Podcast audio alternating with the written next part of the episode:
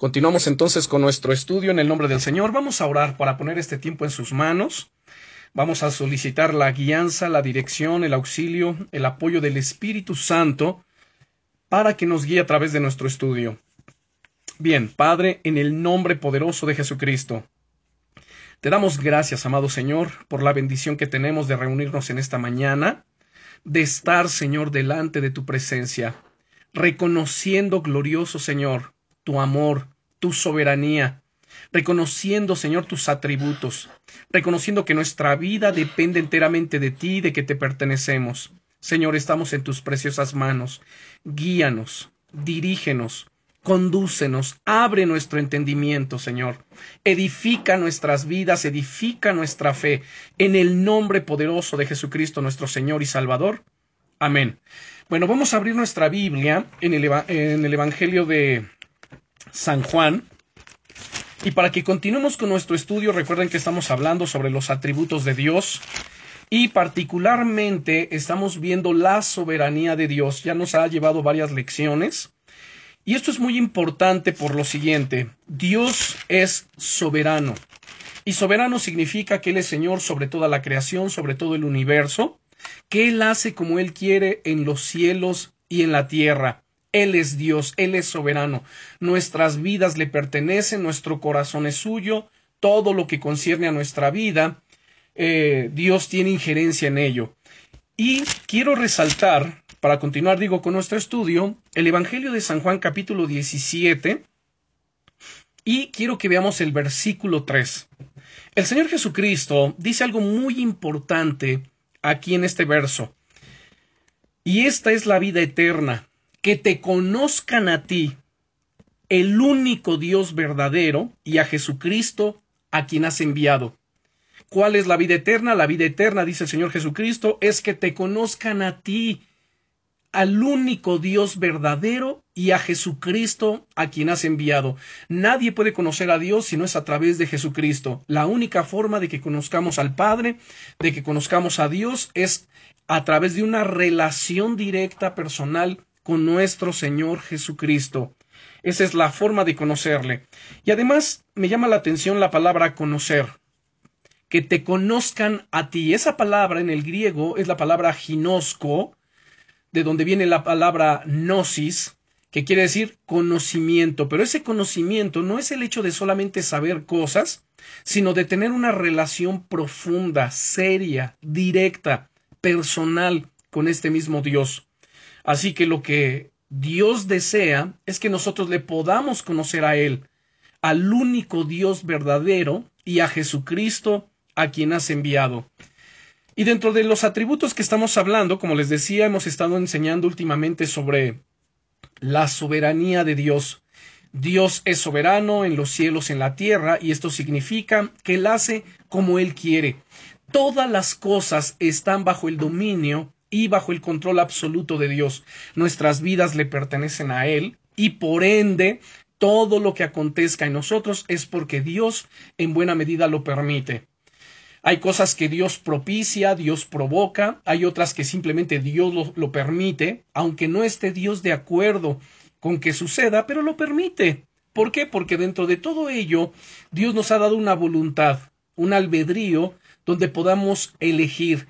Y por ejemplo, en esta mañana hemos elegido, hemos decidido por la gracia de Dios, pues reunirnos, tener este estudio y podemos ver ahí el uso de nuestra voluntad, digo, en buena medida, que por supuesto todo esto es por la gracia de Dios.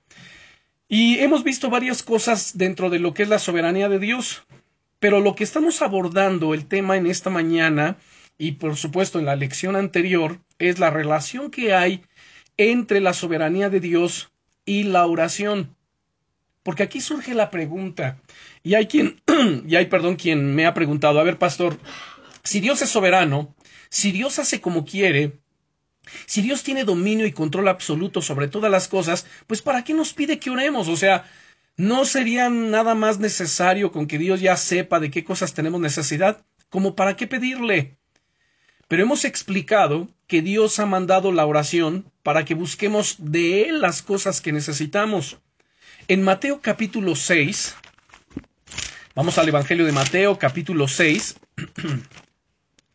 y en el versículo 8, que desde el verso 5 el Señor nos está hablando acerca de la oración, desde, el verso 5 dice, a ver, y cuando ores, no seas como los hipócritas, porque ellos aman el orar en pie en las sinagogas y en las esquinas de las calles para ser vistos de los hombres. De cierto os digo que ya tienen su recompensa. Mas tú cuando ores, entra en tu aposento y cerrada la puerta, ora tu Padre que está en secreto, y tu Padre que ve en lo secreto, te recompensará en público. Aquí nos presenta dos tipos de personas el Señor Jesucristo. Número uno, en el verso cinco, nos habla de quién? De los hipócritas. Dice, cuando tú ores, no seas como los hipócritas. Esa palabra hipócrita viene del griego upócrites, que originalmente se relacionaba y se aplicaba a los actores en los teatros o en el anfiteatros. Estos autores que tenían, estos eh, actores que usaban máscaras con un pequeño dispositivo para, eh, como un micrófono, un tipo micrófono, para precisamente amplificar la voz y bueno, pues la audiencia los pudiera escuchar. Y esas máscaras, pues eran algunas máscaras pues de tristeza, otras de alegría, otras de ira, y que por supuesto estaban representando un personaje. Entonces de ahí, eh, ahí nació la palabra hipócrites, hipócrita, alguien que fingía, que aparentaba ser algo que no lo era. Y después eh, tuvo la aplicación directa ya a una persona, pues que simplemente finge algo que no lo es. Bueno, aquí en este contexto, el Señor Jesucristo dice, pues no sean como estos, como los hipócritas, aquellos que aman el orar en pie en las sinagogas y en las esquinas de las calles para ser vistos de los hombres. Lo que motivaba su corazón a orar no era realmente buscar a Dios con todo su corazón, no era glorificar al Señor ni buscar su rostro, sino para ser vistos de las gentes. Y entonces dice el Señor Jesucristo, pues de cierto digo que ya tienen su recompensa. Recibieron su recompensa terrenal, la adulación de parte de la gente, pero recompensa celestial no tendrá ninguna. Y entonces en el verso 6 dice, mas tú cuando ores. La palabra ores en el griego es la palabra proseuchomai, y este es un vocablo aglutinante. El sustantivo euche es una oración a Dios que también implica el hacer un voto, y se añade el verbo euchomai, el cual denota una invocación, una petición o ruego. Y al agregarle el pros en la dirección de Dios, proseuchomai viene a ser el término que más frecuentemente se emplea para oración. Entonces, cuando tú ores, entra en tu aposento y cerrada la puerta, ora tu Padre que está en secreto. Y tu Padre que ve en lo secreto te recompensará en público.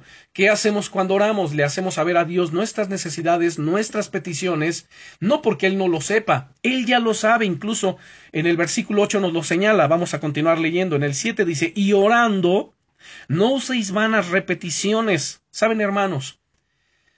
No hay nada que pueda desagradar tanto a Dios que cuando oremos estemos usando vanas repeticiones. ¿Qué es una vana repetición? Bueno, palabras sin sentidos, balbuceos, cosas que no, eh, no tienen sentido. Es más, que ni siquiera estamos entendiendo y solamente lo repetimos por repetir. Dice aquí, cuando y cuando ores, no uses vanas repeticiones como los gentiles que piensan que por su palabrería serán oídos. Entonces hay oraciones que solamente se tornan en qué? En palabrerías. Pero dice en el verso 8, no os hagáis pues semejantes a ellos, porque vuestro Padre sabe de qué cosas tenéis necesidad antes que vosotros le pidáis. Ahora, derivado de este versículo 8, es donde algunos dicen, bueno, si Dios sabe de qué cosas tengo necesidad, pues como para qué pedirle. Si él ya lo sabe, pues simplemente pues que nos bendiga y que nos supla. Pero ¿qué creen? La realidad es otra. Como él ya lo sabe, él ya ha hecho provisión en los cielos para bendecirnos, para derramar su gracia abundante, para derramar sus favores y sus misericordias. Él ya hizo provisión. Pero es necesario que nosotros le pidamos. Por ello dice, Vuestro Padre sabe de qué cosas tenéis necesidad antes que vosotros le pidáis. Vosotros pues oraréis así. Y entonces aquí nos enseña lo que conocemos como el Padre nuestro. Padre nuestro que estás en los cielos. Santificado, Señor, sea tu nombre. Cuando habla, fíjense nada más aquí, qué interesante es, es esta oración. Permítanme nuevamente leer el versículo 1, porque esta oración, este el Padre Nuestro, es un modelo de oración que contiene siete grandes tópicos y cada uno de los cuales representa una necesidad humana básica. En primer lugar, veamos por ejemplo el verso 9 cuando nos dice, vosotros pues oraréis así, Padre nuestro, y esto de Padre Nuestro nos habla acerca de la necesidad paternal. Si ustedes recuerdan, en el contexto histórico de Mateo, del tiempo del Señor Jesucristo, los judíos, ellos no se relacionaban con Dios como hijo a padre. No veían a, a, Dios como el Padre, sino simplemente lo veían como el Creador, como el Dios Todopoderoso, como Jehová de los ejércitos. Era así como miraban a Dios. Pero entonces cuando viene el Señor Jesucristo, Él viene a establecer esa relación eh, hijo paternal para que podamos nosotros tener esa comunión estrecha con Dios. Y entonces en su oración, Él comienza a decirles, cuando ustedes oren, digan, Padre nuestro. Entonces aquí remarca Jesús la necesidad paternal, Padre nuestro.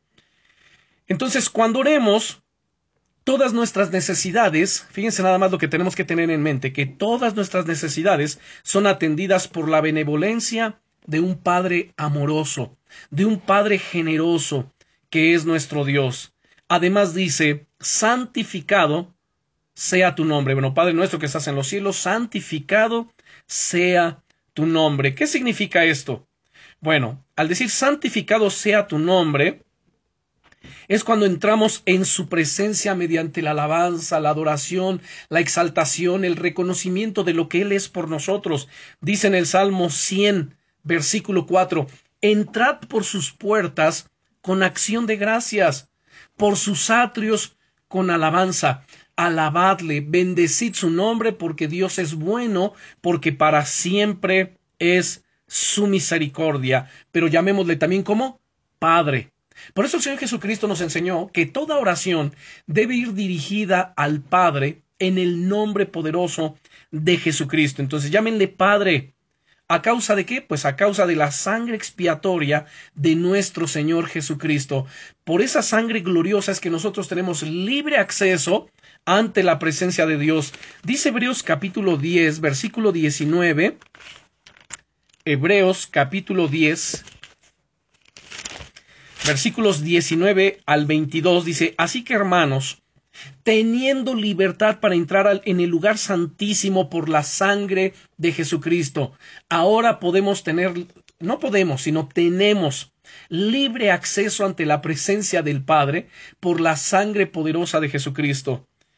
Dice el verso 20, por el camino nuevo y vivo que Él nos abrió a través del velo, esto es de de su carne y teniendo un gran sacerdote sobre la casa de Dios, acerquémonos con confianza, con corazón sincero, en plena certidumbre de fe, purificado los corazones de mala conciencia y lavado los cuerpos con agua pura. Así que bueno, el Señor nos está enseñando que podemos, eh, que tenemos libre acceso ante la presencia del Padre y por ello podemos acercarnos a Él confiadamente, incluso ahí mismo en Hebreos, pero en el capítulo 4, y versículo 16 dice el Señor Jesucristo, dice, perdón, el autor de Hebreos, acerquémonos pues confiadamente ante el trono de la gracia. ¿Cuál es el trono de la gracia? El trono de la misma presencia de Dios. Pues acerquémonos confiadamente ante el, trono de la gracia para alcanzar gracia y misericordia para el oportuno socorro. También en Gálatas capítulo 4, Veamos Gálatas capítulo 4 versículos 4 al 6.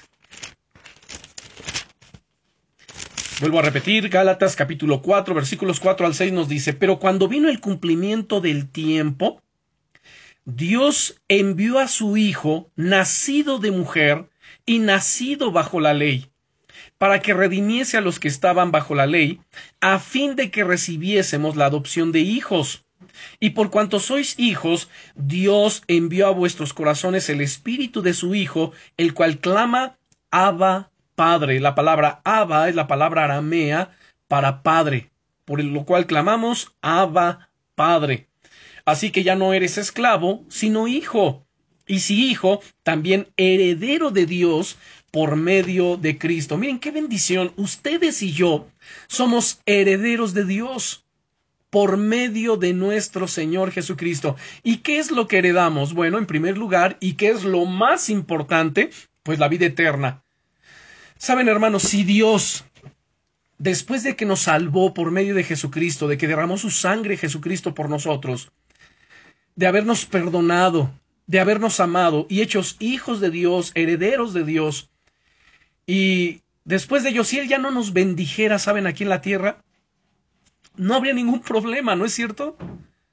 Porque ya nos dio la vida eterna. Sin embargo, Él ha hecho provisión y Él ha hecho y ha, preparado bendición para nuestra estancia también aquí en la tierra, mientras estemos aquí en esta, de paso en esta tierra. Bien, Regresamos entonces a Mateo capítulo 6, estamos hablando acerca de esta oración del Padre Nuestro.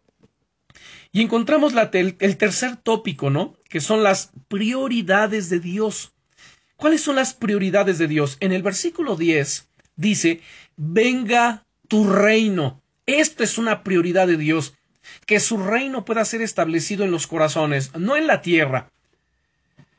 Desde la desde que el Señor Jesucristo vino hace dos mil años atrás, hasta nuestros días, el interés de Dios no es establecer el reino en esta tierra, sino establecer su reino en el corazón del cristiano, en el corazón del Hijo de Dios.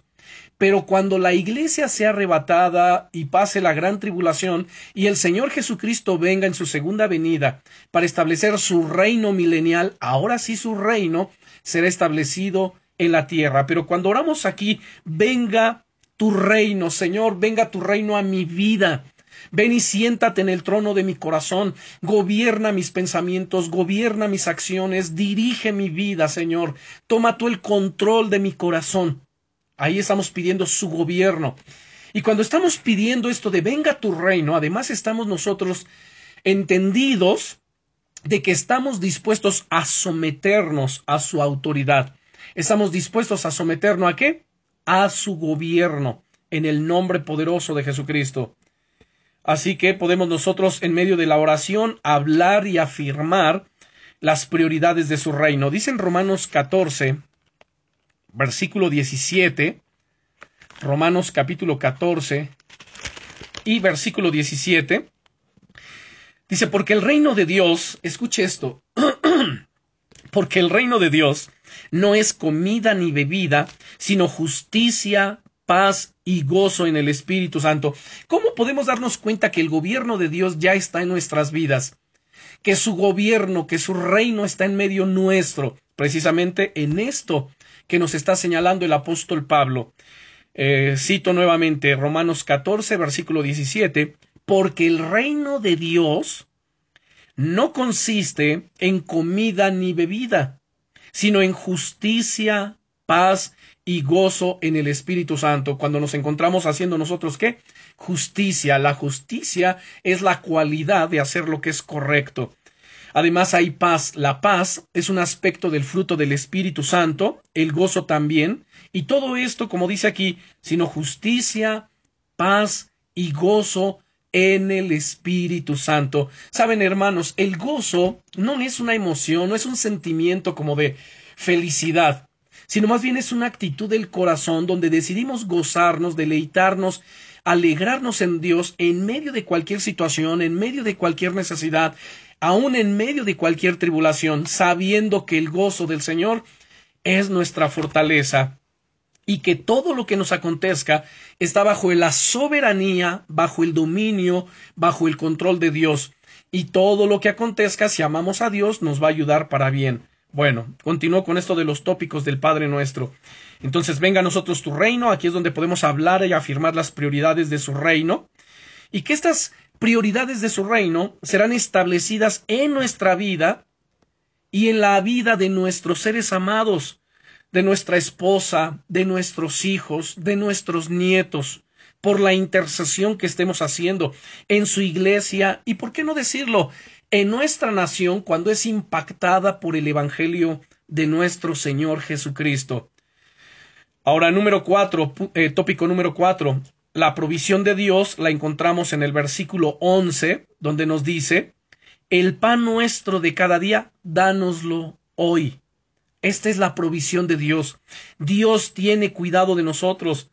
Jesús es el que suple nuestras necesidades y nos dijo que oráramos diariamente pidiéndole que provea todo lo que nos haga falta, así como lo vemos en el versículo 8, cuando dijo el Señor Jesucristo, no os hagáis pues semejantes a ellos, porque vuestro Padre sabe de qué cosas tenéis necesidad antes que vosotros le pidáis. Entonces, la oración no tiene por objeto informar a Dios como si Él no supiese las cosas, sino para reconocer que ya sabe de qué cosas tenemos necesidad. Por ello es que nos manda orar. Bueno, continuamos con estos tópicos tan interesantes. Así que el Señor Jesucristo, como dije, es el que nos suple nuestras necesidades y nos dijo que oráramos diariamente pidiéndole que provea para todo lo que nos haga falta. De repente, saben, hay gente, hay cristianos bien intencionados, pero mal informados. ¿A qué me refiero con ello? Bien intencionados en el sentido de decir, y quizás ustedes los han escuchado, o quizás alguno de ustedes, pues ha caído en este ejemplo, en esta situación, de decir, bueno, pues es que yo realmente ya no le pido nada a Dios, yo estoy agradecido con lo que Él ha hecho con mi vida, pues ¿para qué le pido? Fíjense nada más, como ¿para qué le pido? O sea, la respuesta aquí es, ¿cómo que para qué? Cada día hay necesidades que nos rodean y necesidades nuestras, pero también necesidades para nuestros semejantes, para nuestra familia, para nuestro prójimo, y que Dios desea utilizarnos como un instrumento para bendecirles, para suplirles. Miren, dice además en el versículo 12, eh, aquí entramos al tópico número 5, que nos habla y se refiere al perdón de Dios. Dice el versículo 12, y perdónanos nuestras deudas, como también nosotros perdonamos a nuestros deudores. La pregunta aquí es, ¿necesitas perdón de Dios? ¿O te hace falta perdonar a los demás, a alguien? Piense cada uno, a ver, yo necesito perdón de Dios cada día. ¿Por qué? Porque cada día fallamos, cada día tenemos errores, cada día cometemos pecado. Fíjense nada más, todos pecamos unos consciente, otros inconscientemente, pero al final del día todos fallamos en algo. Bueno, y esto nos lleva a qué? A pedirle perdón. Necesitamos, Señor, perdona mis pecados. Pero también hay quienes nos ofenden, quienes nos hieren, quienes nos lastiman. Y a esas personas necesitamos qué? Perdonarlas también. Perdón, así que este versículo nos dice, y perdónanos nuestras deudas, así como también nosotros perdonamos a nuestros deudores. Diariamente, hermanos, debemos de caminar decididos a amar y a perdonar. ¿Por qué?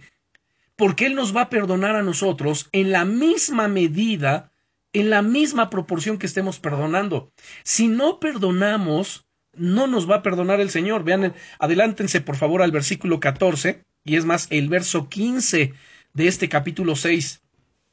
En los versos 14 y 15 dice el Señor Jesucristo, porque si perdonáis a los hombres sus ofensas, os perdonará también a vosotros vuestro Padre Celestial.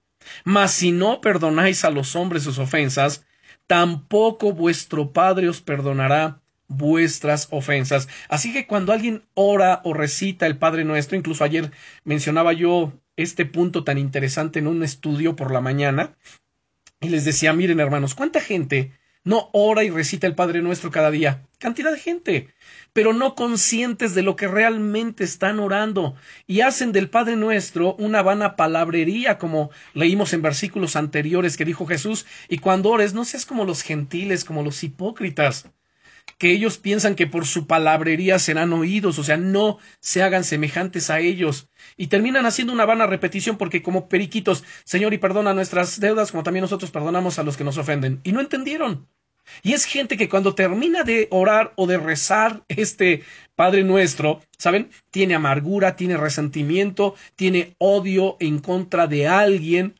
tiene falta de perdón. ¿Y qué sucedió con su vida? Bueno, pues de nada le sirvió estar orando, porque así como oró, así se levantó, eh, así como vino a orar, vino con sus pecados y así se volvió a levantar. ¿Por qué Dios no le perdonó? Porque no perdona a este a sus ofensores. Es así de claro. y el Señor espera pues que nosotros cada día caminemos dispuestos a amar y a perdonar. Bueno, tópico número 6. En el versículo 13 leemos, y no nos metas en tentación, mas líbranos del mal, porque tuyo es el reino y el poder y la gloria por todos los siglos. Amén. Aquí reconocemos, y reconocemos no en el sentido de exaltar, nada tiene que ver con eso, simplemente reconocemos sabiendo que es real. ¿Qué? Pues el poder, el poder sobre Satanás. O sea, Dios tiene poder absoluto sobre Satanás y sobre todas las fuerzas del infierno. Y ese poder Dios lo ha delegado a la iglesia, a ustedes y a mí. Por ello debemos orar, Señor, y no nos metas en tentación, mas líbranos del mal. En otra versión dice, mas líbranos del maligno. Cada día, hermanos, debemos orar, Señor, guarda mi vida, guarda mi familia, guarda mis hijos, guarda mi esposa, cúbrenos con tu presencia, líbranos, Señor, de toda especie de mal. En el nombre de Jesucristo, líbranos del maligno.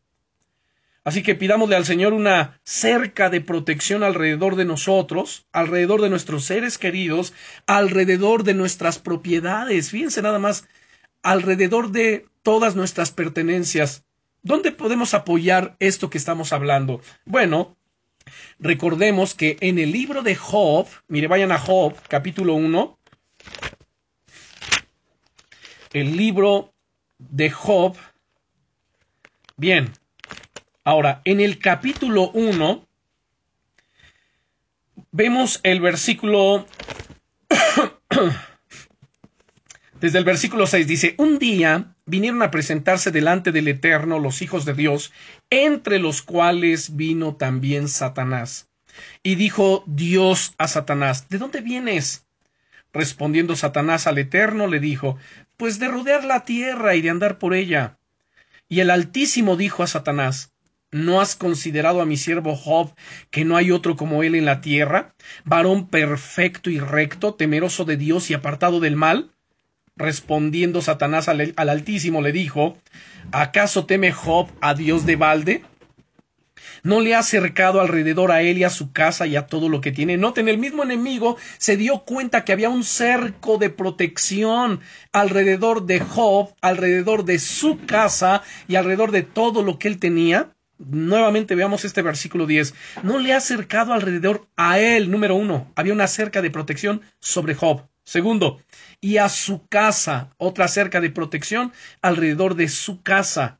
Y tercero, y a todo lo que tiene, sus tierras, sus negocios, sus hijos, su familia, etcétera, y a todo lo que tiene, tres cercas de protección.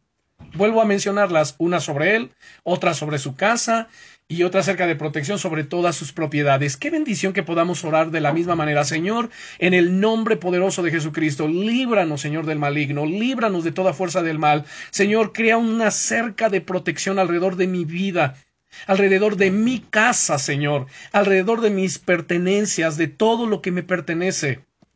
Bien. Dice además aquí, vean, al trabajo de sus manos has dado bendición. Ahí podemos orar, Señor, al trabajo de mis manos, dale bendición, Señor. Que todo lo que yo haga, que todo lo que yo emprenda, sea bendecido por ti. Ábreme, Señor, las puertas de bendición. Ábreme, Señor, la puerta de abundancia. Ábrele la puerta de bendición y de abundancia a mis hijos. En el nombre poderoso de Jesucristo. Bien. Dice entonces aquí, al trabajo de sus manos has dado bendición. Por tanto, sus bienes han aumentado sobre la tierra. Así que es importante, y no por nada el Señor Jesucristo lo está mencionando en esta oración del Padre nuestro. Ajá. Así que la cerca de protección lo vemos aquí. ¿Y saben también dónde? Podemos ver en el Salmo 91, vamos al Salmo 91, que son pasajes que podemos elevar, citar, mencionar en nuestras oraciones delante de Dios cuando estamos pidiendo la protección divina sobre nuestras vidas, sobre nuestra casa, sobre nuestras pertenencias. Bien, dice el Salmo 91, lo conocen ustedes o la mayoría de ustedes, dice, el que habita al abrigo del Altísimo. Qué importante es hacer de Dios nuestra habitación. El que habita al abrigo del Altísimo, y aquí la palabra Altísimo en el hebreo es el Yom pues morará bajo la sombra del omnipotente. La palabra omnipotente en el hebreo es el Shaddai, es el Dios inconmovible, el Dios inamovible, el Dios que todo lo puede. Entonces el que habita al abrigo del Altísimo morará bajo la sombra del omnipotente.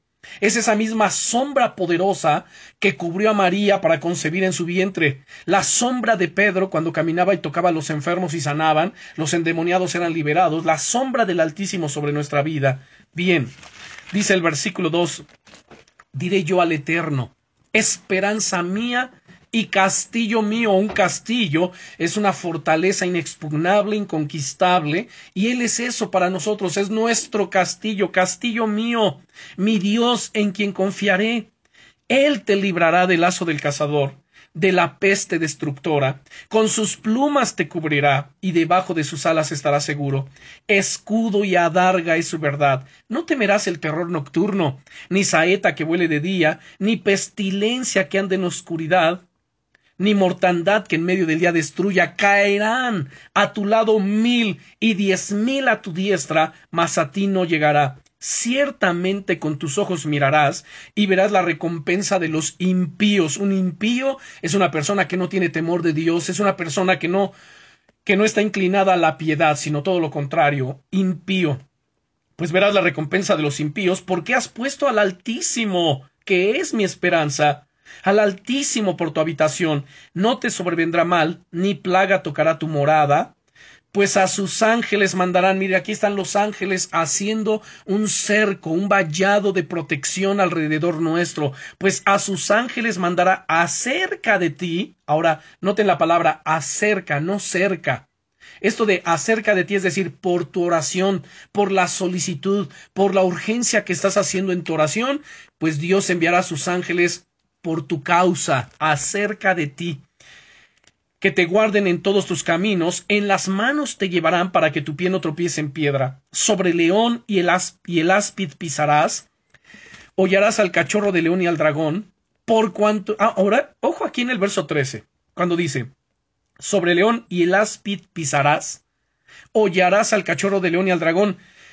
Aquí león y áspid el cachorro de león y el dragón están representando a las fuerzas del enemigo, los demonios, los espíritus inmundos, pues los pisaremos, los hollaremos, dice el Señor Jesucristo. Dice, por cuanto en mí ha puesto su amor, yo también lo libraré, le pondré en alto por cuanto ha conocido mi nombre, me invocará y yo le responderé. Con él estaré yo en la angustia, lo libraré y le glorificaré, lo saciaré de larga vida y le mostraré mi salvación. Ahora, hace un momento que hablaba yo en el del verso 13 sobre el león y el áspid pisarás, hollarás al cachorro de león y al dragón. Obviamente aquí quien lo está escribiendo pues es el salmista, el salmista David, pero yo dije el Señor Jesucristo dice que hollaremos, que pisaremos sobre toda fuerza del enemigo. Y él lo dijo en Lucas capítulo 10, y versículo 19. Lucas capítulo 10 y versículo 19. Escuchen con atención lo que dice el Señor Jesucristo. Dice, he aquí, os doy potestad de hollar, la palabra hollar es pisotear, serpientes y escorpiones, y sobre toda fuerza del enemigo, y nada los dañará. Bendito sea el nombre del Señor Jesucristo. Así que bueno, regresamos entonces a Mateo capítulo 6. Vean entonces cómo debemos de incluir en nuestra oración. No tenemos que dar por sentado el hecho de que, va, bueno, pues es que el Señor ya dijo que Él me da potestad de hollar serpientes y escorpiones. Sí, Él nos da potestad, Pero en medio de nuestra oración es necesario pedirle, Señor, líbrame del maligno, libra mi casa, libra mis hijos, líbranos de la ruina, líbranos, Señor, de la escasez, líbranos de toda fuerza del enemigo, en el nombre poderoso de Jesucristo. Haz un vallado de protección, Señor, alrededor de mi vida, alrededor de mi casa, alrededor de mi familia, de mis propiedades, Señor, en el nombre poderoso de Jesús, que ninguna de mis propiedades, ninguna de las cosas mías, Señor, sea robada por el enemigo, en el nombre de Jesús. O sea, es necesario orar. No podamos, no podemos simplemente dar por sentado la protección de Dios y ya. Tenemos que orar por ello. ¿Cuándo?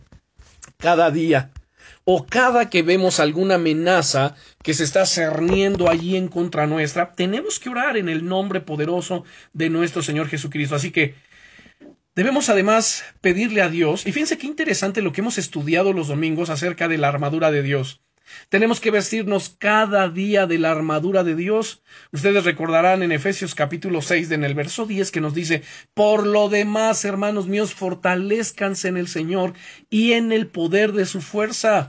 Vístanse de toda la armadura de Dios para que puedan resistir en el día malo y habiendo acabado todo, estén firmes.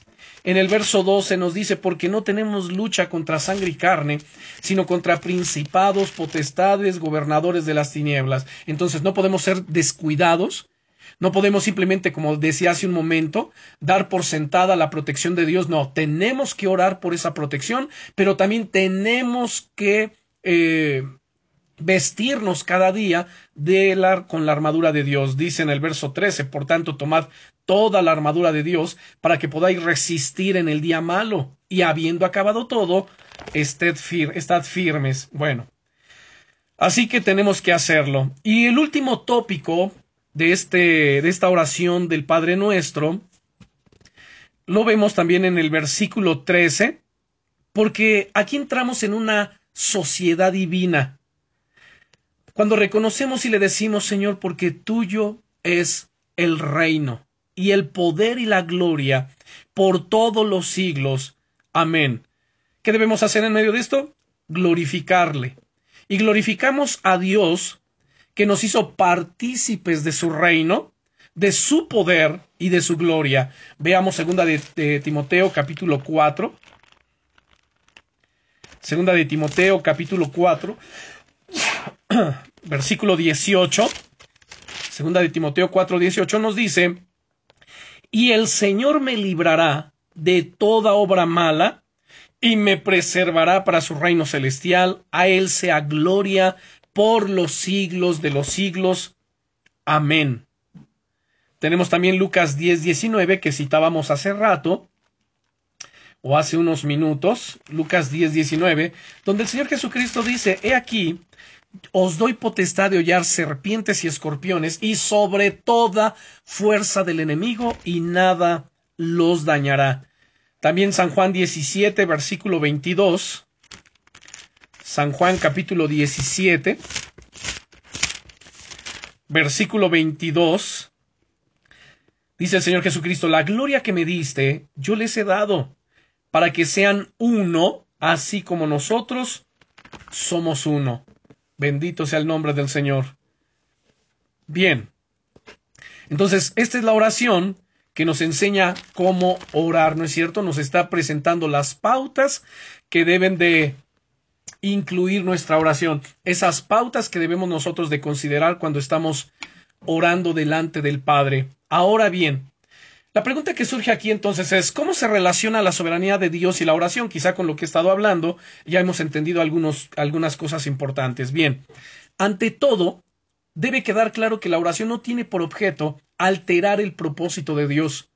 Él ha establecido que ciertos acontecimientos pues tengan lugar, pero también ha querido que sucedan a través de los medios que ha designado para su cumplimiento. Miren, por ejemplo, Está la doctrina de la predestinación, ¿no es cierto?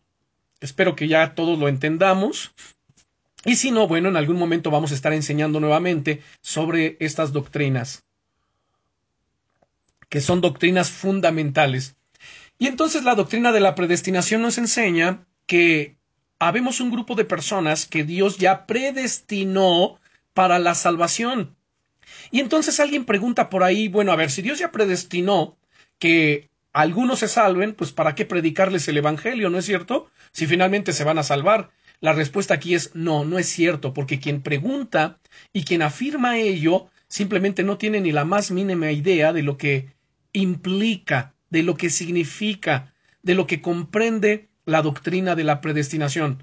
Entonces aquí es donde pongo el ejemplo. Miren, Dios ha elegido a ciertas personas para ser salvas, lo que, lo que hablamos de la doctrina de la predestinación. Pero al mismo tiempo, ha establecido que ellos lleguen a ser salvos por medio de la predicación del Evangelio. Aquí es donde entra la soberanía de Dios. Vean el Primera de Corintios, capítulo 1 y versículo 21.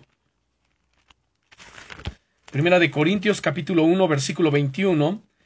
Dice el apóstol Pablo, pues ya que en la sabiduría de Dios el mundo no conoció a Dios mediante la sabiduría, agradó a Dios salvar a los creyentes por la locura de la predicación. Entonces, el Señor nos manda claramente, vayan y prediquen el Evangelio a todas las naciones, a todas las personas, porque de entre todas estas personas están los predestinados y no sabemos quiénes son, por eso es necesario predicarle a todas las personas para que de entre ellos salgan estos predestinados. Bien, Así que podemos darnos cuenta que el Evangelio o la predicación del Evangelio es un medio. La oración es otro medio para el cumplimiento de su consejo eterno. Ya que estamos en Corintios, vamos a la segunda carta, segunda de Corintios capítulo 4, versículo 4. Y noten lo que nos dice aquí. En los cuales el Dios de este siglo, que el Señor lo reprenda en el nombre de Jesucristo, cegó el entendimiento de los incrédulos para que no les resplandezca la luz del Evangelio de la gloria de Cristo, el cual es la imagen de Dios. ¿Qué hizo el enemigo? Ha cegado el entendimiento de los incrédulos. Ahora, dentro de estos incrédulos, ¿quiénes están? Los predestinados, gente que está alejada de Cristo. Y el enemigo ha cegado su entendimiento, noten aquí, para que no le resplandezca la luz del Evangelio de la gloria de Cristo, el cual es la imagen de Dios.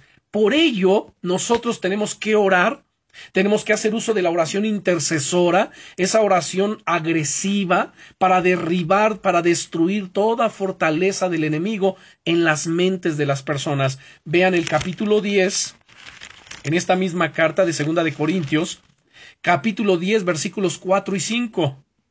Bien, dice el apóstol Pablo, Segunda de Corintios, capítulo 10, versos 4 y 5, porque las armas de nuestra milicia no son carnales, sino poderosas en Dios para la destrucción de fortalezas, derribando argumentos y toda altivez que se levanta contra el conocimiento de Dios y llevando cautivo todo pensamiento a la obediencia a Cristo. ¿Se dan cuenta? De aquí por eso es que podemos entender la relación que hay entre Dios, o sea, la soberanía de Dios y la oración. Y el ejemplo es muy claro que acabamos de poner, ¿no es cierto? Acerca de la gente que sea salva, o, entre estos, por supuesto, me refiero a los predestinados, ¿no? Que Dios ha elegido que ellos sean salvos, pero por medio de la predicación del Evangelio. Si no se les predica el Evangelio, no hay forma de que estos, aunque hayan sido predestinados, vengan a ser salvos. Dios, primera de Corintios 1:21, le ha placido que eh, salvara a los creyentes por la locura de la predicación, pero también la oración intercesora para derribar y para destruir toda fortaleza, toda incredulidad que hay en sus mentes. Por eso lo que vimos en el capítulo 4 de Segunda de Corintios 4, 4, 4, de que el Dios de este siglo cegó el entendimiento de los incrédulos para que no le resplandezca la gloria de Cristo. Así que tenemos que tener mucho cuidado con todo ello. Bien, continuamos entonces.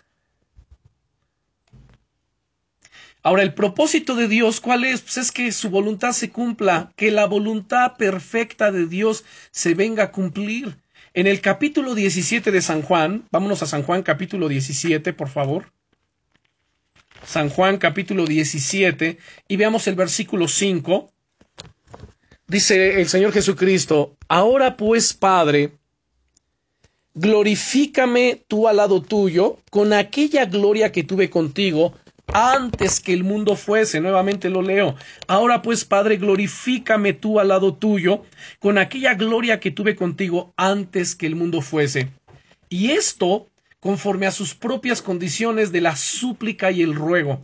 Miren, ¿acaso no sabía con certeza Jesús que después de su muerte y, resurrección sería exaltado por el Padre? Claro que lo sabía. Sin embargo, Él está pidiendo ser glorificado.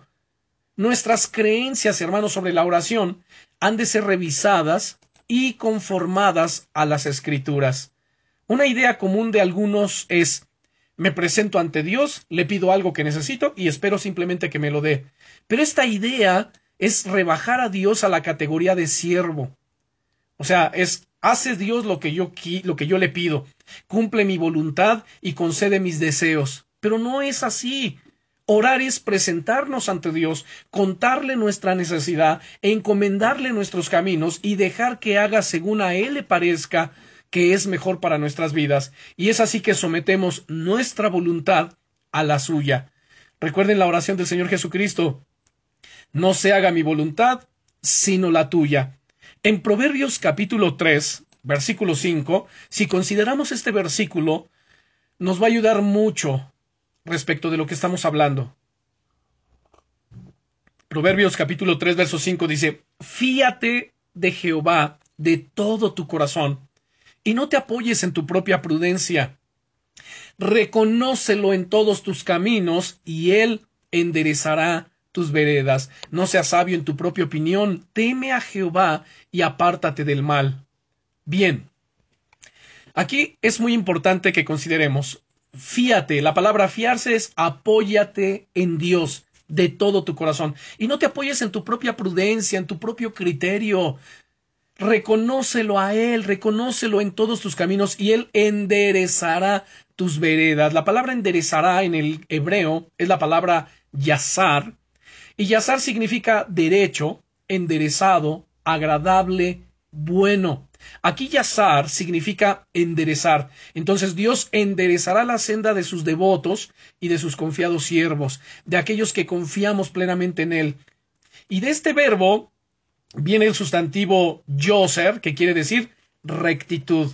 Dios nos hará andar en qué? En rectitud de corazón. Así que apoyémonos, fiémonos de Dios. Y dice además, reconócelo en todos tus caminos, reconocerlo. Esto sugiere estar totalmente conscientes de la presencia de Dios y de su compañía. Señor, yo sé que estás conmigo, aun en medio de esta situación, aun eh, que yo no te siento, pero sé que tú estás conmigo. Saben, hermanos, Dios ha limitado las promesas dadas a los que oran. ¿Cómo es esto?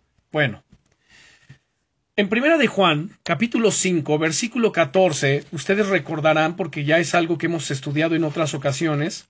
Primera de Juan, capítulo 5, versículo 14 nos dice, y esta es la confianza que tenemos en Él, que si pedimos alguna cosa conforme a su voluntad, escuche que si pedimos alguna cosa no conforme a mi voluntad, sino conforme a su voluntad, Él nos oye. Y si sabemos que Él nos oye acerca de cualquiera cosa que pidamos, sabemos que tenemos las peticiones que le hayamos hecho. La pregunta aquí es, ¿podemos pedir cualquier cosa que querramos? Veamos, por ejemplo, el verso 13. Dice estas cosas os he escrito a vosotros que creéis en el nombre del Hijo de Dios, para que sepáis que tenéis vida eterna y para que creáis en el nombre del Hijo de Dios. Entonces, la pregunta que acabo de hacer es, ¿podemos pedir cualquier cosa que queramos? La respuesta es sí. Pero su promesa no da carta abierta a los que oran. ¿Qué es pedir en el nombre de Cristo? Porque además el Señor Jesús en San Juan capítulo 14, versículos 13 y 14 dice lo siguiente. Y todo lo que pidierais al Padre en mi nombre, lo haré para que el Padre sea glorificado en el Hijo. Si algo pidierais en mi nombre, yo lo haré. Bueno, ¿qué es pedir en el nombre de Cristo?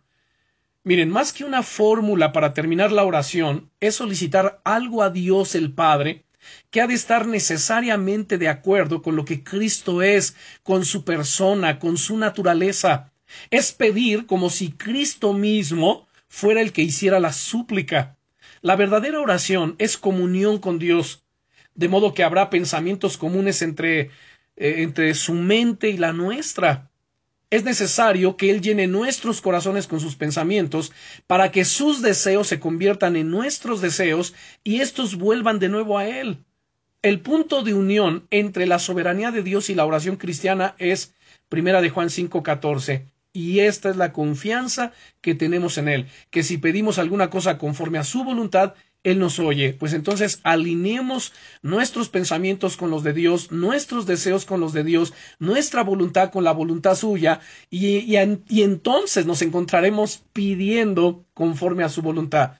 Y esa es la confianza, que si pedimos algo conforme a su voluntad, Él nos oye. Y si sabemos que Él nos oye acerca de cualquiera cosa que pidamos, sabemos que tenemos las peticiones que le hayamos hecho.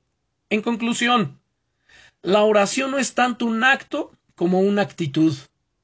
Una actitud de dependencia de Dios. es la confesión de nuestra debilidad e impotencia y el reconocimiento de nuestra necesidad, la cual presentamos delante de Dios, bajo el entendido de que Dios ya ha hecho provisión para todos nosotros, ya ha hecho provisión de todo lo que necesitamos. Y concluyo con eh, Efesios capítulo 1, vamos a la carta a los Efesios capítulo 1 y versículo 3. Efesios capítulo 1 y versículo 3. Dice el apóstol Pablo, aquí él está elevando una oración diciendo, bendito sea el Dios y Padre de nuestro Señor Jesucristo, que nos bendijo con toda bendición espiritual en los lugares celestiales en Cristo Jesús, hermanos. Así que Dios ya ha hecho provisión a todo lo que nosotros necesitemos. Solamente es necesario venir y pedírselo en oración. Bien, pues vamos a orar. Padre, en el nombre poderoso de Jesucristo, te damos gracias, amado Señor, por esta enseñanza y te damos gracias por el, el entendimiento que tú nos das el poder entender y comprender, Señor, la relación que hay entre la soberanía tuya y la oración y la necesidad que tenemos, Señor, de orar a ti, de pedirte a ti, confiado, Señor, en la naturaleza, en la persona de nuestro Señor Jesucristo, en su nombre que es sobre todos los nombres. Padre, muchas gracias. Síguenos enseñando, síguenos hablando, sigue impartiendo tu conocimiento, Señor, tu sabiduría y tu inteligencia sobre nuestras vidas. Y te suplicamos, Señor, guárdanos, protégenos, líbranos de todo mal. Crea, Señor, envía un cerco de protección alrededor de nuestra vida, de nuestro hogar, de nuestros hijos, de nuestras pertenencias, Señor, en el nombre poderoso del Señor Jesucristo. Amén.